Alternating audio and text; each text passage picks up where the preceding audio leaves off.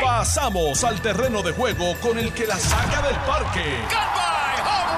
Le estás dando play al podcast de Noti 1630. Pelota dura con Ferdinand Pérez.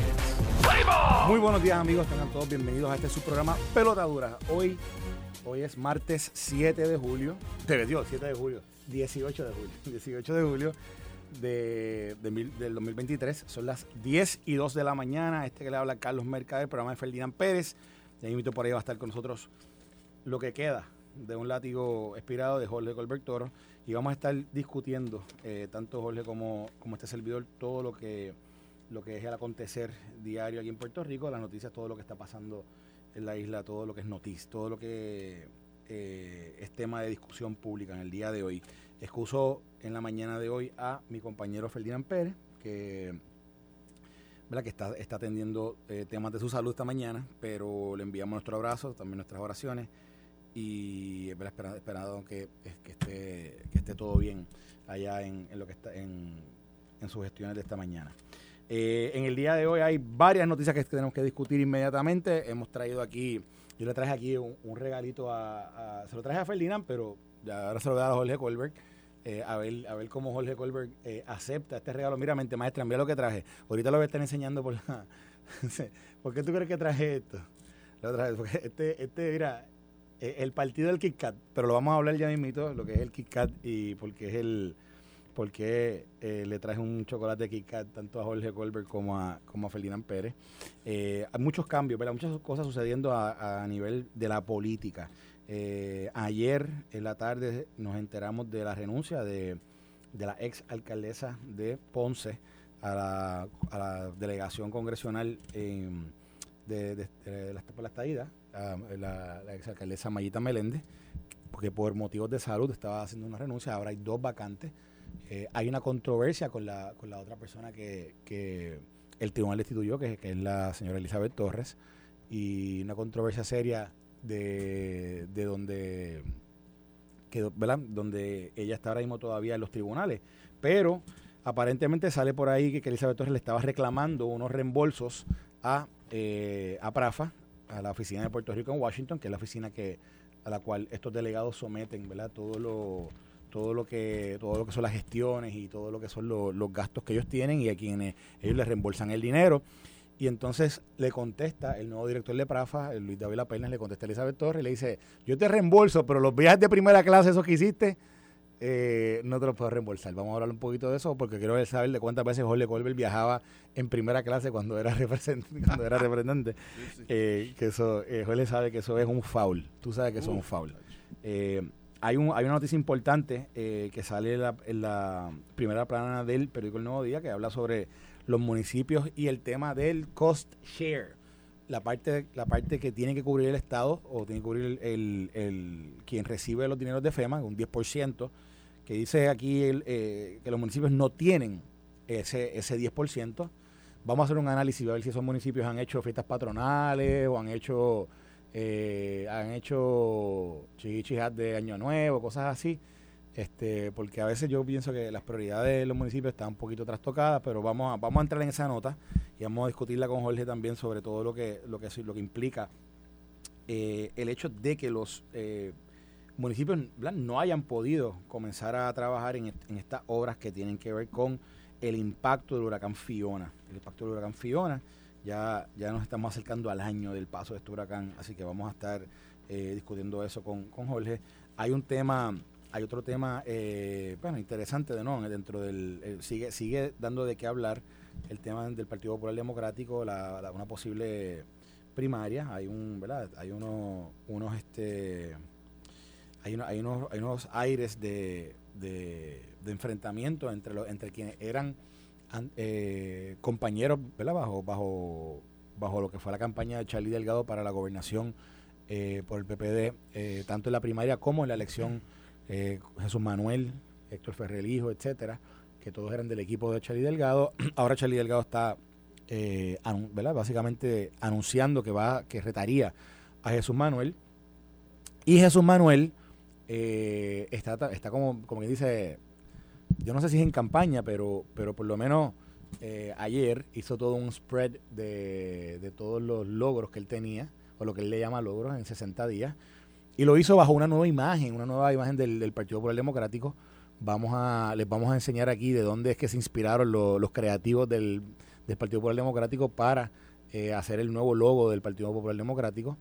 Escuché esta mañana, creo que Alejandro dice que los, que los logos no se cambian, el logo no se cambió, pero en, toda la, en todas las plataformas digitales, por lo menos eh, presentaron un nuevo logo de dónde viene ese logo, vamos a discutirlo. Y, y, y, aunque vamos a discutirlo eh, de la parte de lo, de, lo, que es la proyección, pero lo que, lo que está atrás, ese logo, que es quiénes son las alianzas que realmente están buscando, que están haciendo el Partido Popular Democrático para, eh, por lo menos bajo la presidencia de Jesús Manuel, para encaminar una, una aspiración futura al 2024.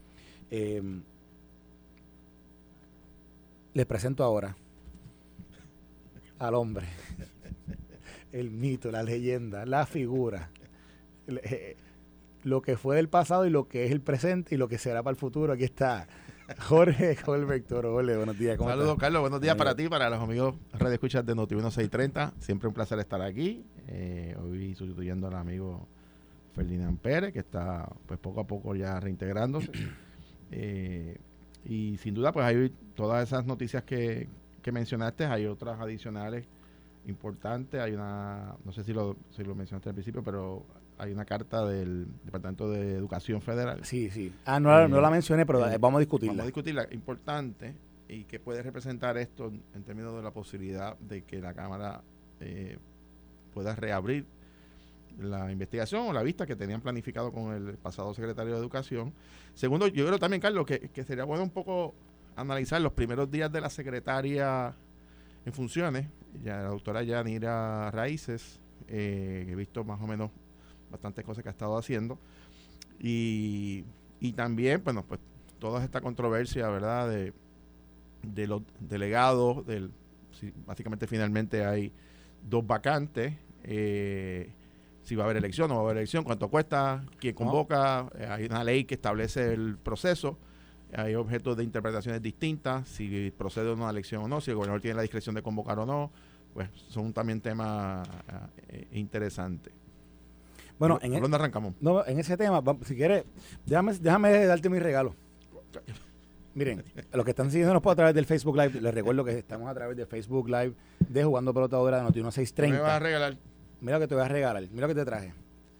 Te traje un Kit Kat. Ajá. Pero como tú hablar del partido del Kit Kat, Ajá. Pues te traje un KitKat para que tú, para que puedas entrar en la nueva onda de, de, la del KitKat y, del logo nuevo que tiene el Partido Popular Democrático. pues mira, como ustedes saben, Nicole, para que mires acá, eh, hemos traído un KitKat para que la gente pueda ver la envoltura, la envoltura de lo que es el chocolate del KitKat y puedan darse cuenta que el nuevo logo del Partido Popular Democrático eh, una de sus inspiraciones es el Kit Kat. No sé si es que a su mano le gusta el Kit Kat, no sé a quién es, pero, pero evidentemente esta envoltura, aquí ustedes lo ven, ven el logo, ese logo eh, es, es de donde nace el nuevo logo del Partido Popular Democrático. Y vamos a empezar por ahí, este tú, yo sé que tú estás bien contento con todo lo que está pasando en el Partido Popular Democrático. Y ayer. ¿ah? bueno, ah, pero ayer hacíamos, ayer hacíamos un análisis, Ferdinand, en este servidor que estábamos hablando sobre todo lo que tenía que ver con esos 60 días de Jesús Manuel. Mm. Y yo, y, y, a grosso modo, ¿verdad? Pues Jesús Manuel anuncia cosas que, ¿verdad? No, no son, son grandes cambios. Yo sí creo que, yo sí creo que en proyección le está dando, está, ha tenido la capacidad de, de, proyectar que está, que está más o menos en control del partido. No, no se ven, no se ven las riñas que estaban viendo con José Luis Dalmau, con, ¿verdad? con los diferentes, diferentes voces del partido. Ahora mismo está como todo el mundo como que, como que en baja. Obviamente lo de Charlie Delgado le dio un jamaquión a eso. Pero fuera de eso, ¿verdad? Pues no, pues él se, veía más o menos este en control. Pero yo dije que, había cometido para mí un, un gran desacierto en, en sus acciones y es el hecho de que él se había aliado con el movimiento Victoria Ciudadana y el, y el PIB, el caucus ese que, representan, yo digo que son como un, solo caucus, el Victoria Ciudadana y el PIB, ¿verdad? Para todos están juntos, para todos se unen, para todos se, consultan, para todos eh, básicamente hacen como quien dice, entre comillas, un caucus. Y que Jesús Manuel había cometido un grave error en proyectar que supuestamente, ¿verdad? había logrado un consenso, como si fuera un hombre de consenso, pero que era con, con, esta, con estas alianzas, sabiendo que no iba a poder pasar, no iba a poder tener una victoria realmente eh, con las enmiendas que habían propuesto en el código en el código electoral que, habían presentado con esa nueva alianza. Pero que más allá de lo del, del, del, resultado de lo del código electoral él lo que quería era estrechar ese puente con Victoria Ciudadana. Y yo pensaba verdad o pienso todavía o sea, lo sostengo que es una que una mala estrategia para un líder del Partido Popular Democrático aliarse con, con, el, con, el, con el partido que básicamente te ha creado la mayor mella electoral posiblemente se ha llevado hasta figuras importantes de tu partido que están, que están o ahí o, apoyándolo. ¿verdad? Porque quizás Luis Raúl todavía está independiente, pero Luis Raúl se ve más de ese lado que, que, el, que por en proyección que del Partido Popular Democrático. Eh, y yo digo que más que eso, hay el esfuerzo cuando uno dice dónde es que están los votos que, que nuestro partido necesita conseguir, y esto es un análisis genérico, tanto lo puede hacer el PNP como el PPD, yo primero yo diría dónde están la gente que se quedó en sus casas, ¿verdad? ¿Dónde está ese, puñado de gente que, no participó en este último proceso electoral? Yo buscaría ese y también buscaría evidentemente el, popular, que es un popular mucho más de, centro que de izquierda, porque para mí es, una población mucho mayor y, y mi, mi, justificación para, ese argumento es el resultado de la primaria entre, entre Carmen Yulín, Eduardo Batia y Charlie Delgado. Y tú sabes bien que a Charlie Delgado no se le veía necesariamente como el candidato a ganar, porque no, no era el que más proyección tenía. Eduardo Bati y Carmen Yulín tenían mucho más proyección, pero a la misma vez una proyección de que dentro, dentro de ese Partido Popular unas personas mucho más liberales. Y Charlie Delgado una persona mucho más conservadora. Esa fue su proyección y aún con sus vaivenes, vaivenes en, eh, públicos, que los tuvo que seguir en los debates, etcétera, pero se proyectó siempre con el más conservador. Y yo no sé si sorprendió a muchos, yo, yo pensaba que Charlie como que era iba a ganar, pero yo lo que creo es que él por el margen que ganó, la gente que lo apoyó en esa primaria, que fue la primera primaria que se celebra en el Partido Popular Democrático para la, para la, candidatura a la gobernación, fue un margen amplio que para mí sacó de carrera por completo a Carmen Yulín. si alguien puede decir que votó a Carmen Yulín del PPD, fue Charlie Delgado. Porque Carmen Yulín, el apoyo que recibió fue mínimo. Eh, pero demostró que dentro de ese partido hay, hay una mayoría que son más de centro o, por lo menos de, tendencia conservadora. Y yo diría que si tú estás buscando alianza y estás buscando cómo sumar votos, es por ahí que tienes que irte. Y entonces veo esto que hacen ahora con el partido del Kit Kat, con esto del logo del Kit Kat, y lo digo a, tono de broma, pero hay esto es más profundo todavía, porque yo tengo aquí los logos de partidos de otros, de otros países que son de izquierda, que realmente donde me parece que donde, donde están eh, inspirados o inspirados los, los grandes estrategas que están diciendo que hay que cambiar que hay que cambiar el logo y hacia dónde hay que ir el Partido Popular Democrático. Por eso sostengo, ¿verdad? Y digo, ¿cómo lo ve un popular como tú? Bueno, vamos por partes. Primero, vamos, eh, como tú señalaste eh, sobre Charlie Delgado, yo creo que la el punto clave en la campaña, en la primaria del 2020, donde Charlie Delgado despegó sobre Carmen Yunin y sobre Eduardo Batia, es que las últimas, yo recuerdo tres, cuatro semanas, tres semanas antes de la, eh, de la primaria, ambos atacaron a Charlie. Y Charlie Delgado, muy hábilmente, que era en aquel momento el vicepresidente del partido, Mira, mira esto, este, este, Jorge, rápido, te quiero enseñar esto. Mira estos números. Esta es la encuesta del nuevo día antes de la, antes de la primaria. Y mira, mira cómo la tenía. Tenía, de esto, tenía a Eduardo Batia, 39%, a Carmen Yulín, 28%, y Charlie Delgado tenía 12%. ¿Hay que ver la fecha? Esta fue de noviembre, ah, noviembre de 2019. la primaria fue en... Y fue el 2020. Exacto. Fue un año antes, un año antes. exacto. No, no, un año, seis meses antes. Seis meses fue en junio, perdón. Eh, yo pienso que la campaña fue, se fue desarrollando en aquel momento y al final del camino creo que Eduardo y Carmen Yulín se desesperaron un poco, quisieron, vieron que quizás que Charlie estaba un poco avanzando, aparte que era vicepresidente del partido, y iniciaron una campaña de ataque. Tan es así que recuerdo que Eduardo Batía pautó anuncios negativos contra Charlie Delgado. Y yo creo que ahí fue que perdieron norte porque esto no era un evento, una elección de gente de diferentes partidos, esto e, era un evento de populares y un, en una primaria el popular que ataque a otro popular, eh, va a tener, va a recibir un, me parece a mí, un rechazo del electorado popular, porque lo que quiere es la unidad del partido. Y cuando Charlie dijo, recuerdo aquel debate, que no iba a contestar, recuerdo que le seguían preguntando a los ataques de Eduardo y de Yuri, y él decía, no voy a contestar, no voy a contestar. Mi rol como vicepresidente del partido es asegurar la unidad del partido. Ahí los liquidó a los dos, porque fue muy hábil en el sentido de que eh, los populares no quieren divisiones. Y es como va a pasar en el PNP también. Y en ese sentido eh, ahí fue a mi juicio que se, que se despegó tremendamente para una victoria tan contundente como esa. Ahora, mira, sobre el presente. para hablarle de la victoria contundente, para mm. darle. Charlie obtuvo 62.92%, o sea, un 63%. Eduardo Batea obtuvo 23.74, un 24% más o menos.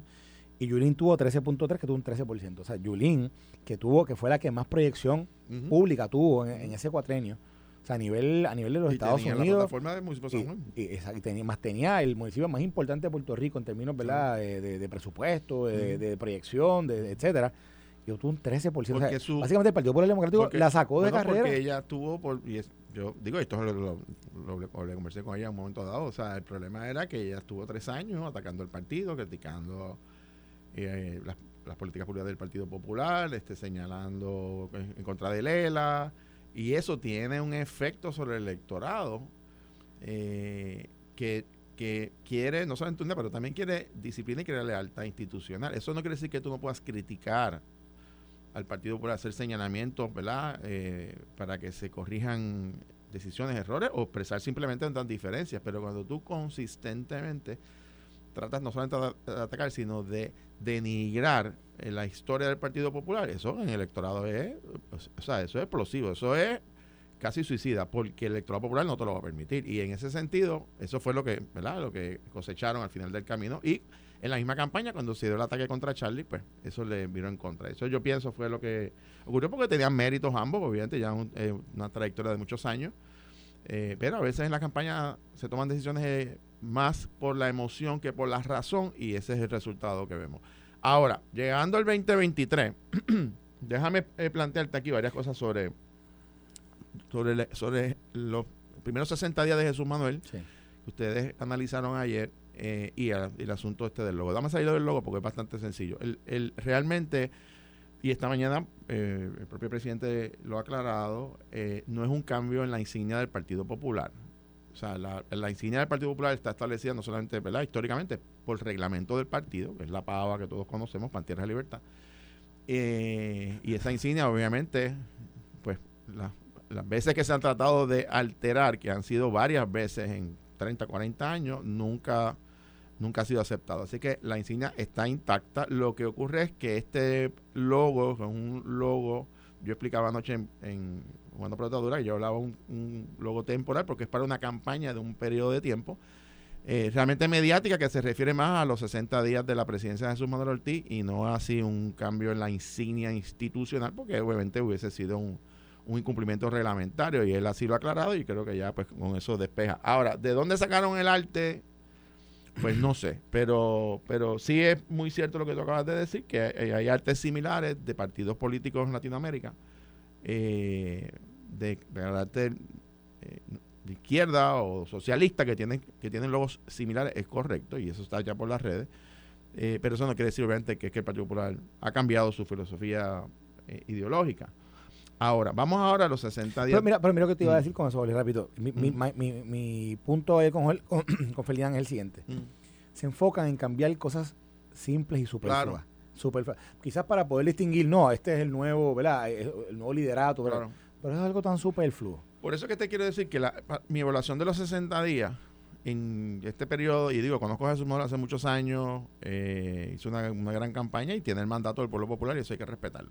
Yo pienso que, como todo presidente, ¿verdad? Tienen aciertos, tienen desaciertos, pero hay cosas, fíjate, mi, yo no quiero usar la palabra crítica, porque no creo que sería justo, pero mi análisis, porque es muy poco tiempo, pero él ha tenido un acierto. Creo que lo del el código electoral fue un error, porque al fin y al cabo el gobernador lo va a vetar, no va a poder lograr cambios significativos y no se va a poder regular muchas de las cosas o corregir muchas de las deficiencias que se habían logrado en los acuerdos del proyecto del Senado 909, pero él tomó una decisión política estratégica, yo lo entiendo, para arrinconar al gobernador y bueno, pues tuvo un tuvo ese efecto político de 24 48 horas, pero sustantivamente para lo que realmente necesitaba el país en la elección, pues se tiró por la borda. Y yo creo que ese, ese ha sido un, fue un desacierto. Ahora, cosas buenas que ha hecho, bueno, pues eh, sí ha eh, reactivado el asunto de la reorganización, este está la cosa del partido, que está, está pintando, se está arreglando, y todo eso me parece muy bien. Eh, y toda esta cosa de las de los esfuerzos que están haciendo los municipios, unos municipios clave, todo eso, pues vamos a ver los resultados más adelante, es muy poco prematuro. Ahora, donde yo sí creo que, y no lo hago como crítica, sino lo, porque me refiero a las cosas que no han ocurrido y que se supone que estén ocurriendo. Y aquí sí que quiero marcar, y mi exhortación respetuosa al presidente del Partido Popular, que es que le están pasando por, por frente múltiples temas donde el partido ni se expresa ni fiscaliza. Y eso sí que es un problema, porque si Jesús Manuel Ortiz tiene intención de ser candidato a la gobernación, como todos sabemos que sí lo tiene, ¿verdad? Y es obvio, y no ve la, ¿verdad? No, nadie se lleva engaño de que aquí las candidaturas no están en juego, todo el mundo está en campaña. Pero si Jesús Manuel quiere ser candidato a la gobernación, las candidaturas se ganan asumiendo posiciones, presentando propuestas y fiscalizando. Y, en eso, y lo digo con todo el cariño, porque son personas que a los dos los aprecio mucho, veo a Jesús Manuel y a Pablo José callados y no asumen posiciones. Y, por ejemplo, te voy a dar tres datos. Hay una controversia que el propio gobernador, que el Partido Popular sabe la consecuencia que tiene esto, y yo lo vengo diciendo hace un año, que el gobernador acaba de decir que es altamente probable que él convoque una consulta de estatus para el día de las elecciones que, viene de la ley. Que viene de la ley. una ley que se aprobó, que yo lo vengo diciendo aquí, un año llevo diciendo que en este programa, de Carmen Jovet, en las columnas en el vocero, es jugando pelotadura, que esa era la estrategia y que eso es una manera de ¿verdad? reactivar el PNP sacando a la de la papeleta, ¿verdad? Porque eso es lo que han hecho. Y que le da la potestad al gobernador de convocar una consulta sin ir a la Asamblea Legislativa. Ya él había negado, no, que eso yo no lo voy a hacer, y, y los comisionados del PNP, no, eso no va a pasar, que sé yo. Y ya le dijo la verdad que así que lo está considerando. Y eso es lo que va a ocurrir en la campaña porque lo, lo que han hecho en las últimas elecciones para motivar a la base del PNP a salir a votar. Eso es todo. Ahora, el Partido Popular no se ha expresado. Voy más lejos. En esa misma ley establece que a quien le corresponde regular y establecer la papeleta es a los comisionados electorales de los partidos políticos donde el Partido Popular sí tiene sí tiene la, el reconocimiento, la legitimidad para hacer planteamientos en la comisión y en el tribunal y en todos los foros que puede hacer porque así lo proveen en la ley. Y yo estaría, nosotros hicimos un planteamiento antes de salir de la comisión sobre ese particular de que el Partido Popular, y yo sé que lo que va a hacer el Partido Popular es que va a hacer un planteamiento formal ante el Departamento de Justicia de los Estados Unidos eh, porque ha exigido el Departamento de Justicia la inclusión de ELA. Eso va a ser una controversia. Pues ya está planteada por el gobernador, nadie ha dicho nada. El secretario de Asuntos Federales del Partido Popular no ha dicho absolutamente nada. Pablo ah, José Hernández, para eso lo nombraron. La fiscalización sobre lo que estaba ocurriendo. Se cierra un CDT en Patillas, muere un niño porque no está abierto el CDT. ¿Dónde está el Partido Popular fiscalizando? ¿Dónde está en esta issue de la educación, de la renuncia de un secretario? Entonces, una cosa es, y ahí es donde yo mi exhortación respetuosa, o sea, si Jesús Manuel quiere ser candidato a la gobernación, tiene que tener cuidado y un poco veo la línea del PNP donde está diciendo él es un mero administrador que pinta el edificio y pone a dos o tres personas a visitar los pueblos y a cambiar el logo. Y ahí es donde Jesús Manuel tiene que tener mucho cuidado que, que no se convierta en ese sello, que se le pegue el sello, como decimos, y que la imagen sea, este está aquí de manera temporal porque no está asumiendo el rol que tiene que tener como presidente del partido de oposición pero que también a su vez el partido de mayoría en, el poder legislativo. O sea, es, bien complejo. Y está chévere cambiar los logos, está chévere pintar el partido, pero no es suficiente. Lo que pasa es que para mí eso me parece como, estás encargándote la envoltura, pero no del chocolate que hay adentro. y yo creo que para mí ese es el problema que tiene el PPD. Y, o sea, digo, el, PPD me refiero a través de, a través de estos últimos años, tú me dices, ah, y esto tú y yo lo hemos, lo hemos dicho de forma jocosa, lo hemos dicho de forma seria, pero no hay duda de que la falta de definición de hacia dónde tú vas, cuál es tu derrotero. Y ya, un derrotero que sea, sea como sea, pero que todos, que todos lo acojan, que todos lo, y hablen el mismo idioma. Yo creo que para mí ese es, es posiblemente uno de los mayores problemas que tiene. Pero entonces, aparte de eso, trabajar, trabajar el, el, el, lo que realmente amerita, que es, que es la parte estructural, darle, darle seguridad a esa junta, darle seguridad a todo lo que es el equipo de los, de los, de los municipios, a todo lo que es el equipo electoral, a todo lo que... O sea, hay un trabajo que, que es interno de partido que no, para mañana está haciendo... O sea, eso no se resuelve pintando un logo o cambiando un logo, pintando... O sea, se, se resuelve con otras cosas. Y de eso vamos a seguir hablando. Esto es pelota dura, nosotros pausamos y regresamos en breve. Estás escuchando el podcast de Pelota Dura, en Noti1 con Ferdinand Pérez. Bueno, y regresamos aquí con la segunda entrada de este su programa Pelota Dura, este que les habla Carlos Mercader junto con el hombre Jorge Colbert Toro, que está aquí esta mañana sustituyendo a nuestro amigo y hermano Ferdinand Pérez. Y estábamos hablando ahorita del partido del Kit Kat, del, Partido Popular Democrático, y de y, y le traje también unos Kit Kat allá a Jorge ahora para que Jorge, son unos nuggets, para que yo le estoy enseñando aquí el logo del Kit Kat, que es el nuevo logo del Partido Popular Democrático, el nuevo logo que, que presentó, esos son los 60 días de Jesús Manuel, pues Ahí está. Esta es la nueva campaña del KitKat. Envoltura de KitKat, logo del, del PPD. Pero vamos, vamos a brincarle, vamos a brincarle tema. Eh, hay un, hay, hay una situación, ¿verdad? Que se ocurre ayer con el tema de los delegados de la estadidad, cuando aparece una carta pública de la renuncia a su puesto de delegada de María Mayita Meléndez, la ex alcaldesa de Ponce eh, aduce que ¿verdad? Tiene, está pasando por un momento complicado de salud y no, ¿verdad? no puede no puede cumplir con, lo, con los requisitos del ¿verdad? o, con, con, el rol de ser delegado de la, estadía. Entonces presenta una situación eh, de que hay que tomar una determinación de si se va a llenar o no llenar ese cargo, o e, e, esa posición. Eh, recuerden que la delegación de la, delegación congresional por la estadía se crea por, por, virtud de ley y, esta ley regula eh, a cierto modo ¿verdad? y de una manera un poco, general o eh, muy general o, muy genérica eh, regula el funcionamiento de esta delegación y, de los delegados. ¿Qué pasa? Se crea una, contro, una controversia o una discusión pública por qué debe pasar, si se debe reemplazar tanto la figura de Mayita Meléndez como en su posición de delegada, como de Elizabeth Torres. Pero ¿qué pasa? Como Elizabeth Torres siempre nos da eh, cosas de qué hablar, pues Elizabeth Torres aparentemente le, le cursa al, al, a la oficina de Prafa le cursa una, una carta donde aparentemente le exige, no sé si es una carta, no sé cómo, de, qué manera es que lo está haciendo, pero, pero le está pidiendo unos reembolsos a la oficina de Prafa por unos viajes eh, y unas, eh, unas dietas que aparentemente ella, ella este, gastó, no sé, en, en, en, en función de su trabajo de delegada. Pero, ¿qué pasa?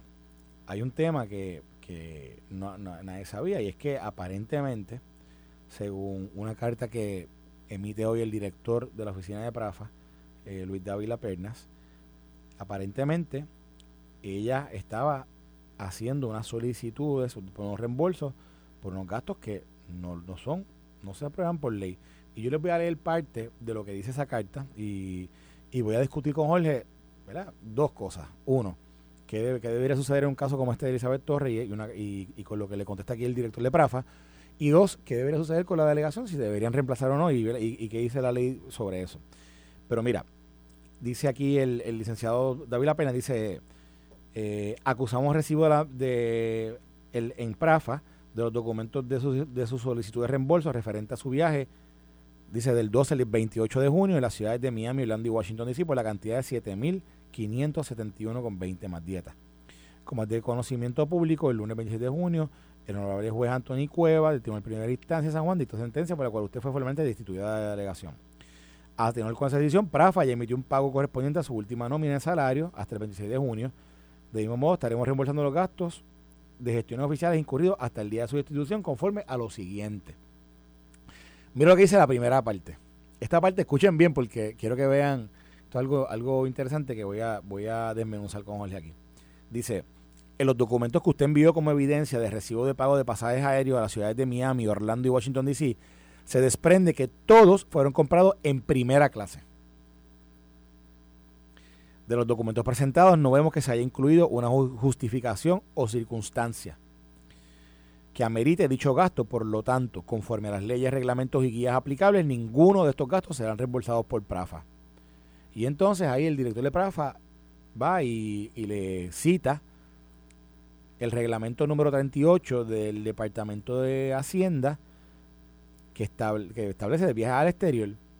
Y mira lo que mira lo primero que dice este este reglamento, la primera oración.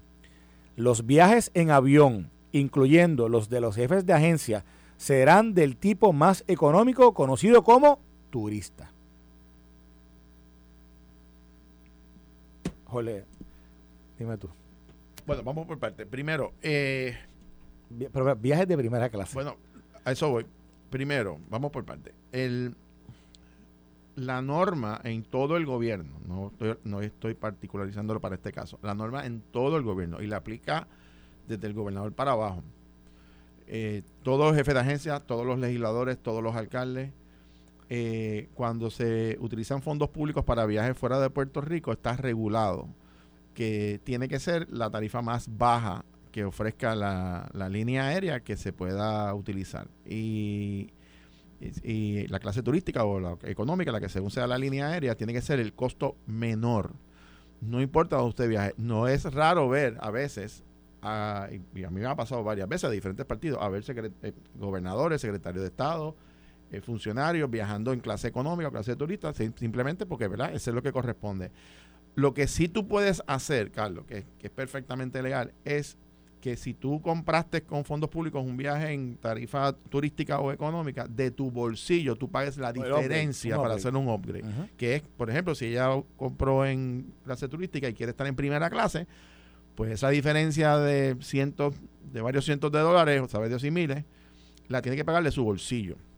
Por lo tanto, el planteamiento sobre eso del licenciado Luis David Perna es correcto. Hay una, hay una reglamentación del Departamento de Hacienda, de hecho hay, hay eh, varias eh, reglamentaciones que aplican en las agencias, en el Ejecutivo y en el Legislativo, que esa es la norma. Así que él está impedido de reembolsar la totalidad del gasto de primera clase allá, porque entonces el propio director de la Oficina de Puerto Rico en Washington violaría entonces las normas si desembolsa su fondo, así que está impedido. Lo más que ella pudiese pedir, y eso pues le corresponde al proceso, es decir, que entonces le, le reembolsen la parte correspondiente a lo que era el costo de ese viaje. la clase, ¿cómo, tú, ¿Cómo tú demuestras o cómo tú pruebas lo que hubiese sido el, un viaje? bueno, tendrías que ir a, la línea aérea, clasificación, buscar los precios que se compró, si lo compró bajo una agencia de viaje, o sea, es todo un rollo. es una película, ¿verdad? Pero, pero a lo que voy es que, eh, o sea, pedir la totalidad de pasaje, ida y vuelta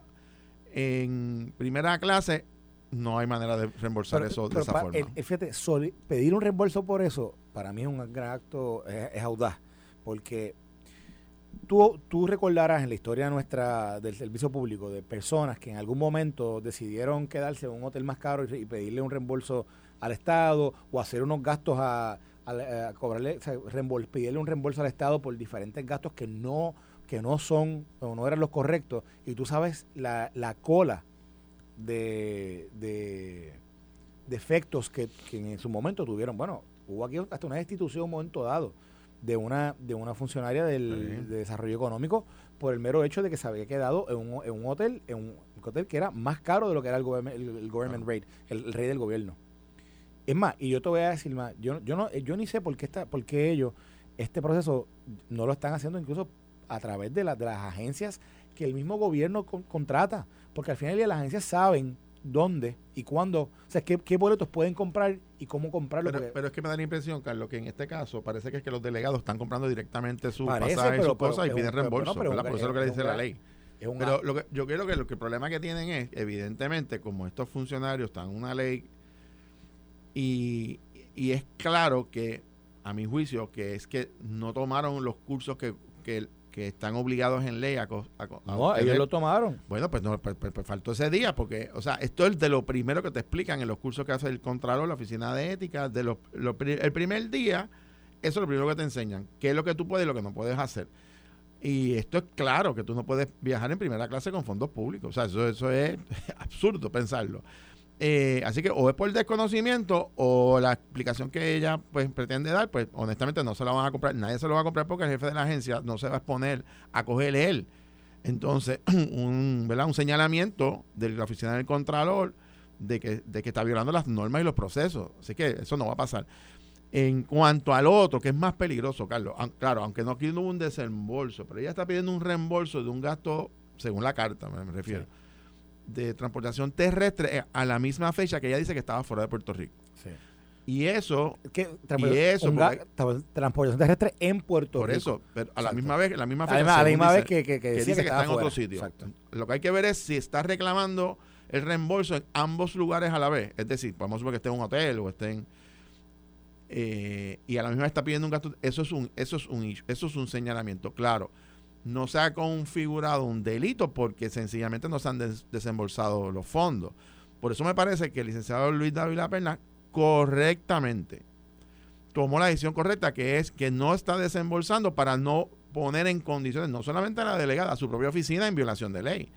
Así que la, vamos a decirlo de esta manera, la preintervención que él hizo, la verificación que él hizo antes de emitir un pago, es lo que demuestra una decisión de sana administración pública. Yo felicito al director de la oficina de prefa porque eso es lo correcto, hizo lo correcto, lo que, dispone la ley y él, porque puede haber casos donde pagan y después se dan cuenta que después que pagaron.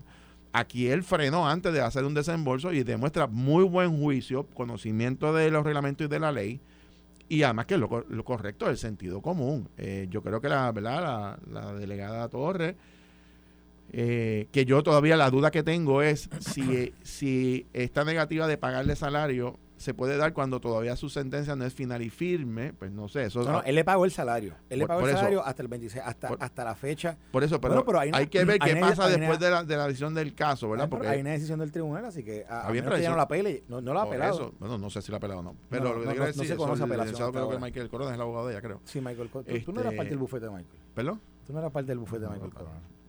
Yo trabajo para el Partido Popular. Ah, Mira, entonces, esa, eso es lo que te, lo que te demuestra que eh, pues es importante ah. los adiestramientos, es importante los foros, es importante los seminarios.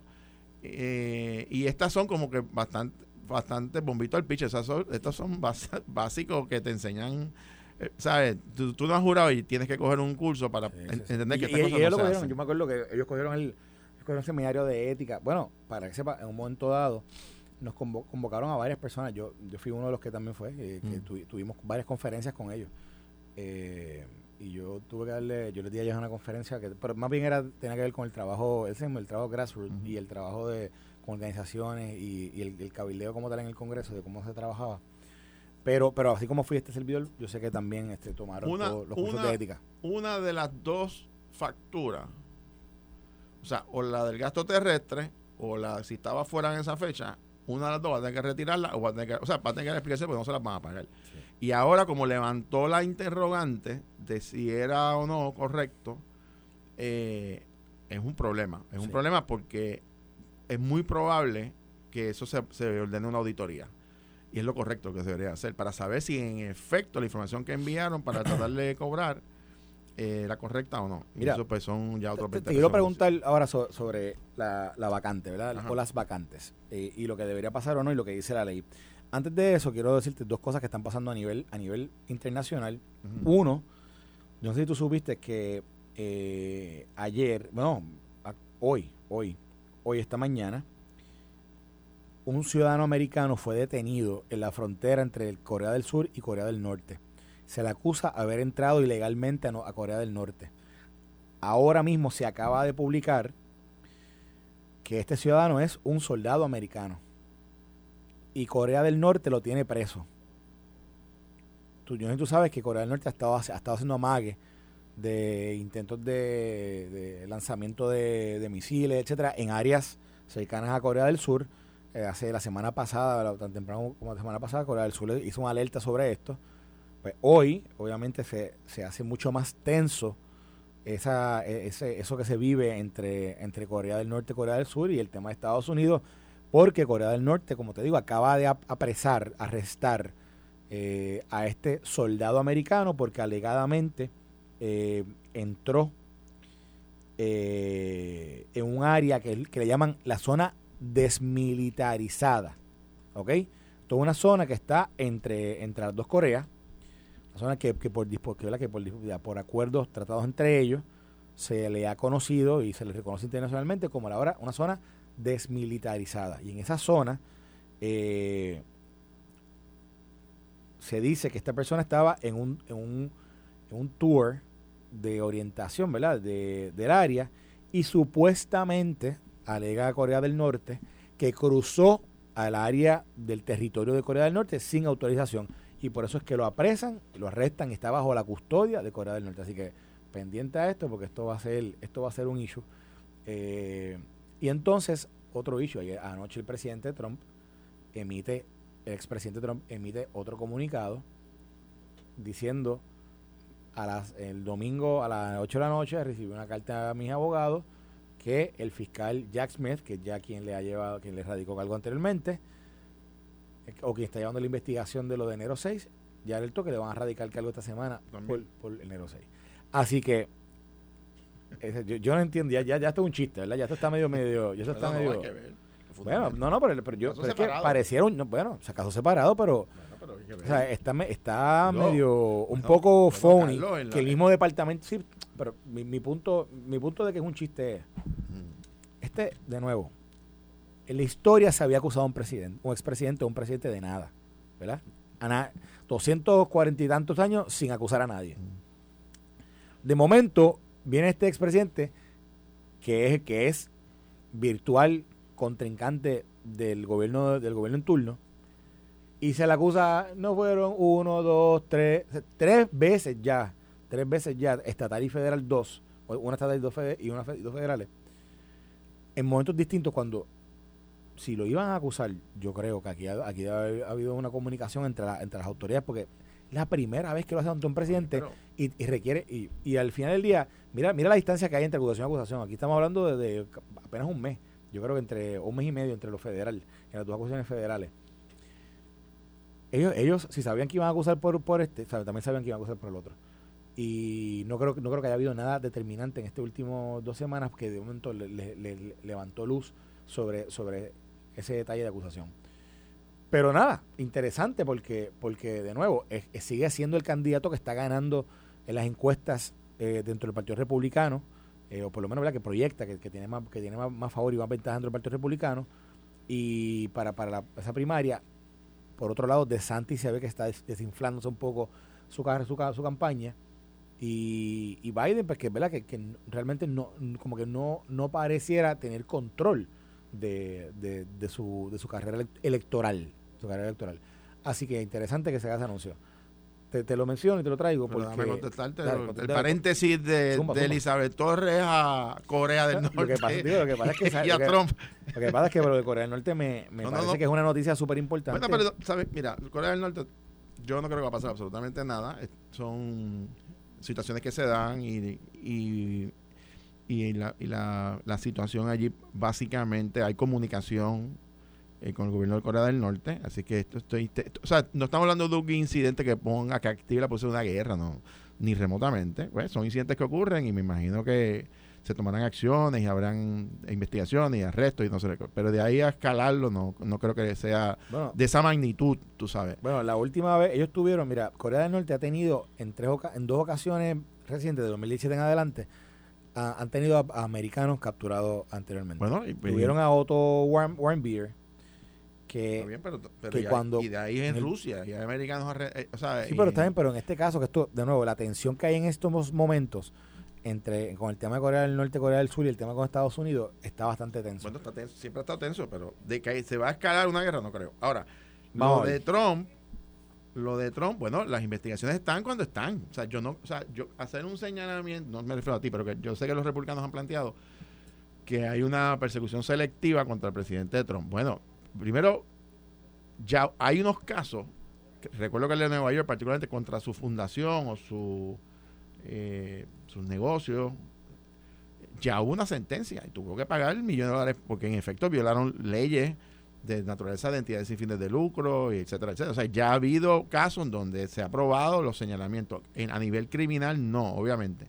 Ahora, este asunto de enero 6 que, que tú planteas, vamos a recordar que murieron, creo que, o sea, varias personas en ese incidente, no sé cuántas decenas de heridos, eh, oficiales del orden público.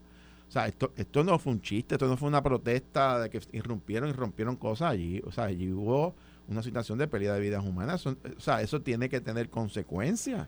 Yo no sé cuánta gente está arrestada y hay presos ya eh, a, nivel, a nivel federal de estos incidentes. Entonces, él era un presidente incumbente en aquel momento todavía porque no se había dado la transición y estaba tratando de buscar la manera de evitar un cambio de gobierno y eso, o sea, esos testimonios están ahí. Si cometió delito o no, yo no lo sé, ¿verdad? Ni, hay que esperar que el proceso se. Pero yo honestamente no creo que el, que el Departamento de Justicia esté decidiendo, déjame radicarle ahora, porque no, no, yo creo que ellos radican cuando, cuando tienen los casos y, y, estoy consciente, Carlos, de que esto es un issue que tiene, por supuesto que tiene un ribete político, tan es así que Trump está solidificado con su liderato en el Partido Republicano y también el Departamento de Justicia del gobierno de Biden se está jugando una carta también de credibilidad también. Porque si tú le vas a meter mano, y me refiero al otro caso, al, al, expresidente Trump, porque tenía documentos en su casa, ¿qué pasó con el caso de Mike Pence y del propio Biden? Que le incautaron documentos en propiedades también. Eso no se ha dado explicaciones. Yo creo que el, el, el pueblo de Estados Unidos merece respuestas y merece que se aplique la misma vara a todo el mundo. Vaya a pensar que hoy, hoy hay vista en el tribunal en Miami sobre el caso de, de los documentos clasificados, porque se presentó una, se presentó una moción eh, para ver si el caso, la fecha del caso, se, se establecía para posterior, para, para una fecha posterior a la elección. Y entonces el, la defensa del presidente, del expresidente, alega, ¿verdad? que durante, durante el tiempo de la, ahora lo que viene, que él va a estar viajando por diferentes lugares, que hay, que la parte de, de, de, la campaña de él, que el caso tiene un sinnúmero de documentación, de testigos, de etcétera, que ellos entienden que es imposible estar hacer una buena preparación en el próximo año. Pero es que, bueno, yo puedo entender lo de él, que es el candidato, pero sus abogados no, no, viajan con él. Por eso, pero los, abogados, los, abogados, alegan. Y él no tiene que estar, tú me corriges, él no tiene que estar todo el tiempo sentado allí. No, no, él tiene, pues cuando el caso está en contra de él. Pues está bien, pero cuando cuando hay cuando hay entrevistas de testigos, evaluación de evidencia, o sea, que, se están que, que los fiscales le envían a la, a la defensa, pues hay unos procesos que se dan. Ahora, yo, lo que pasa es que hay un problema también, Carlos, porque la teoría de que, de que no sea mi caso porque soy un candidato, pues todo el que, que, un caso una candidatura y está exento por, qué sé yo, hasta que termine una próxima elección. Entonces, eso es una manera de tú alargar un proceso simplemente porque radica una candidatura. O sea, yo no sé, ¿verdad?